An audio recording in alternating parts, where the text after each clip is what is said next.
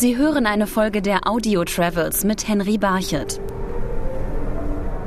Oscars, Grammys, Golden Globes. In Los Angeles sind die ersten Monate des Jahres geprägt von der Verleihung der wichtigsten Preise der Unterhaltungsindustrie.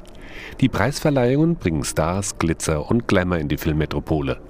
Alles begann 1927 beim Abendessen im Crystal Ballroom des legendären Biltmore Hotels, so Steve Eberhardt, der Bankettchef des Hotels. It was in this room in 1927 that a small dinner banquet was held with the Academy of Motion Pictures Arts and Sciences. And it was on that night that they decided they needed a proper awards ceremony for this new industry of film. So they decided on what later became internationally known as the Oscars. In fact, it's even said that that night they began to feverishly etch out what they thought might be a great design for the Oscar statuette, which we're so familiar with.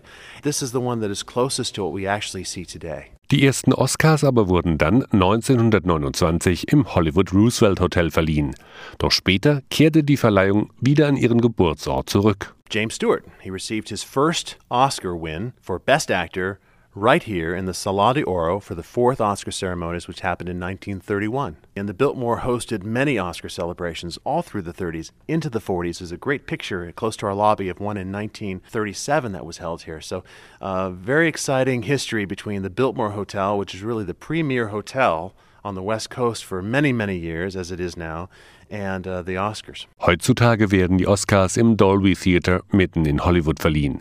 Hier kann man das ganze Jahr etwas vom Glitzer und Glamour der Verleihung spüren, so die Los Angeles Insiderin Carol Martinez. You can take a tour of the Dolby Theater, which is the home of the Academy Awards, and they'll tell you all kinds of special things about the Oscar telecast and really give you an insider's view into the Oscar event. Die Chance bei einer Oscarverleihung im Publikum zu sitzen, sind gering. Für andere Awardshows dagegen gibt es sogar Karten zu kaufen. It's not easy to get a ticket for the Oscars. There are some other award shows like People's Choice where tickets are available for purchase, and it's just a matter of uh, careful planning and the willingness to spend money not only on your ticket, but you have to have a glamorous outfit because you're going to be walking the red carpet with all the stars. Entsprechende Kleider für einen Auftritt auf dem roten Teppich entwirft unter anderem der Modedesigner Kevin Hall.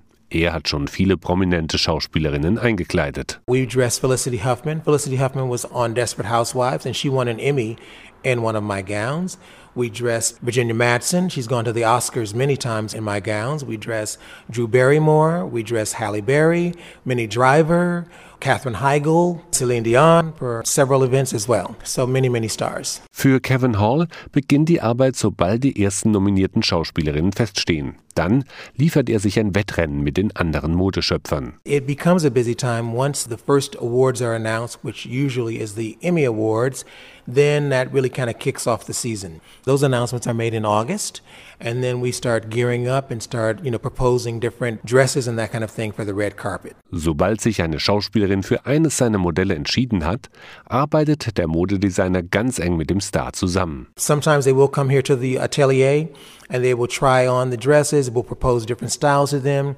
Sometimes we'll make things for them from scratch based on what they've seen here in the atelier.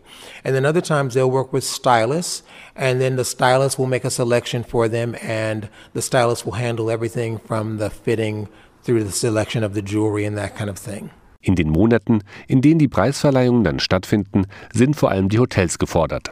Dann ist zum Beispiel Steve Eberhardt, der Bankettchef des Biltmore Hotels, fast rund um die Uhr beschäftigt. It's very hectic here. When you have awards season, you have 80, 90, 100 different celebrities coming and going from different locations because they need makeup done, they're doing a brief interview.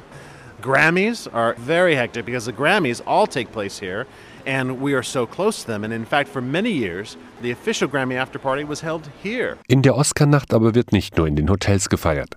Viele Filmfans feiern dann in Los Angeles ihre eigene Award Party, so LA Insider Carol Martinez. I have several friends who have parties around the Oscars. They rent televisions, they pass out ballots and guess who's going to be on the show.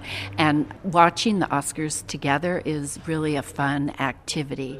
Restaurants, bars, there's all kinds of places where people gather to watch the show because a lot of what takes place in that industry is all about LA. Besonders gespannt aber sitzt Modedesigner Kevin Hall in der Oscarnacht vor dem Fernseher und wartet darauf, dass ein Star in seinem Kleid über den roten Teppich läuft. When you have a celebrity like a Vanessa Williams or a girl like a Katherine Heigl that loves old Hollywood, sometimes they'll go a little further. You can push them a little further to maybe set a trend or to wear something that has really not been seen. And those create those wonderful red carpet moments that you want. Und diese Momente sind es, die einen Besuch in Los Angeles während der Awardsaison besonders reizvoll machen.